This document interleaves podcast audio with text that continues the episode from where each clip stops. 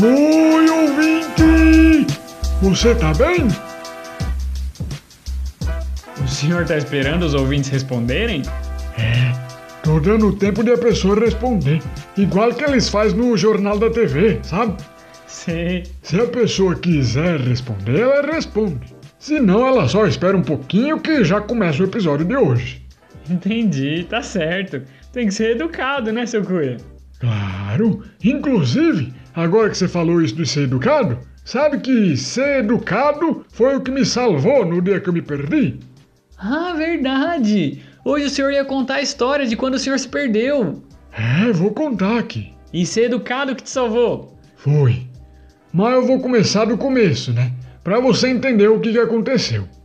Teve uma época que eu viajava muito, passava por vários lugares. E sempre que precisava, eu parava em alguma plantação para trabalhar uns dias, ganhar uns dinheiro e seguir com o meu caminho. Nessas minhas andanças, eu acabei parando para trabalhar em uma plantação de trigo. Sabe trigo? Sei. Então, um trigal assim, bonito, um campo douradinho. Até onde a vista alcançava era tudo uma plantação só. E tudo do trigo de antigamente, que era mais fininho. Então cabia muito mais naquele terreno.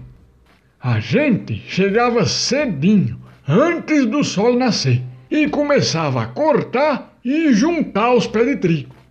Só que, como tinha trigo até o infinito, a gente seguia cortando por vários dias seguidos.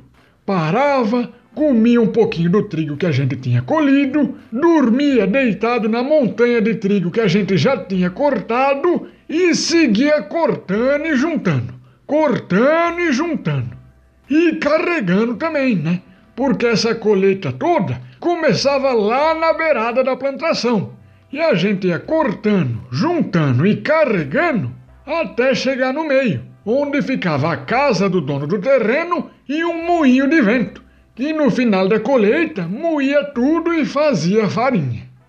Quando cheguei no final, eu já estava carregando uma montanha de trigo do tamanho de uma casa. Já estava cansado, com sede, mas ainda tinha uma última tarefa, que era botar o trigo dentro do moinho. E para isso a gente entrava numa fila que estava tudo os pessoal com os trigos deles e esperava a nossa vez. E foi nessa hora que eu me perdi, Lucas. Essa fila tava tão grande assim que o senhor se perdeu nela? Não, a fila até que estava pequena. Tem umas quatro pessoas na minha frente só, porque eu tinha sido muito rápido na colheita. Eu me perdi foi dentro de mim mesmo. O quê? Como assim? Eu não sei se você sabe como que funciona o moinho de vento, daqueles antigos mas eles parecem uma casinha com umas quatro ou cinco pá de vento. Que quando bate vento, elas giram e fazem uma pedra lá dentro girar para moer as coisas. Sim. Eu, enquanto estava na fila, fiquei olhando tanto tempo para aquelas pá de vento girando e girando e girando que eu acabei me hipnotizando, Lucas. Hum. Eu comecei a entrar em transe e comecei a me perder. Tudo em volta de mim começou a desaparecer. Minha canseira sumiu e de repente eu estava em um lugar super bonito, confortável. Parecia que eu estava em cima de uma nuvem, com o céu bem bonito em volta de mim. Assim, parecia uma pintura. Naquela hora, eu não sabia ainda que eu estava hipnotizado.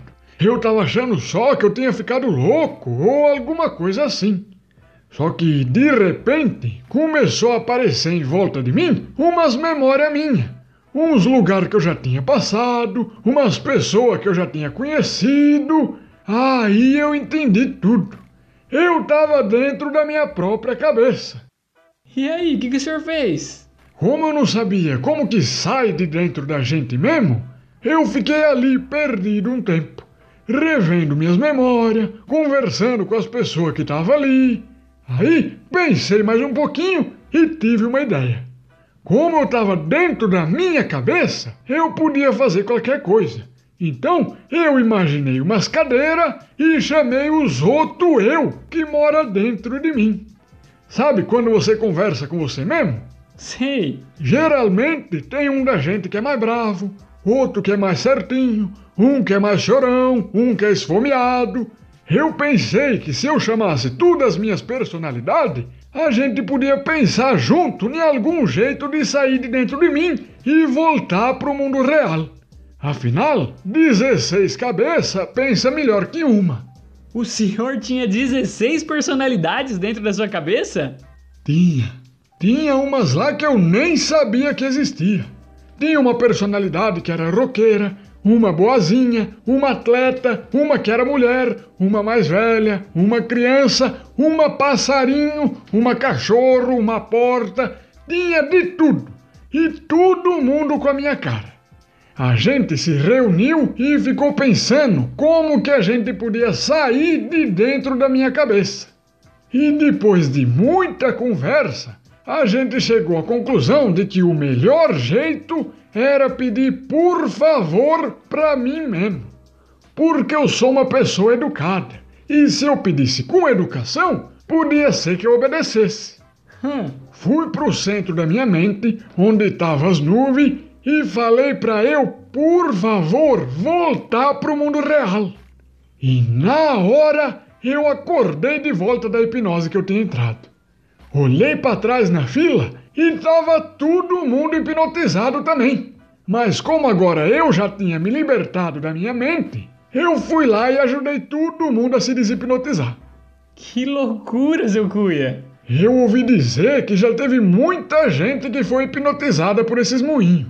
Tem até uma história de um moço que começou a olhar para essas construções e ver monstro gigante. Chegou a atacar com a lança e tudo. Coitado. A sorte é que tinha um outro rapaz com ele, para ajudar a ver o moinho de novo. Inclusive, o recado de hoje é para você, Lucas, e para os ouvintes que estão tá ouvindo. Seja sempre amigo de todas as suas personalidades que mora dentro da sua cabeça. Porque se algum dia você ficar preso junto com elas, que nem aconteceu comigo, pelo menos você vai ficar rodeado de amigos.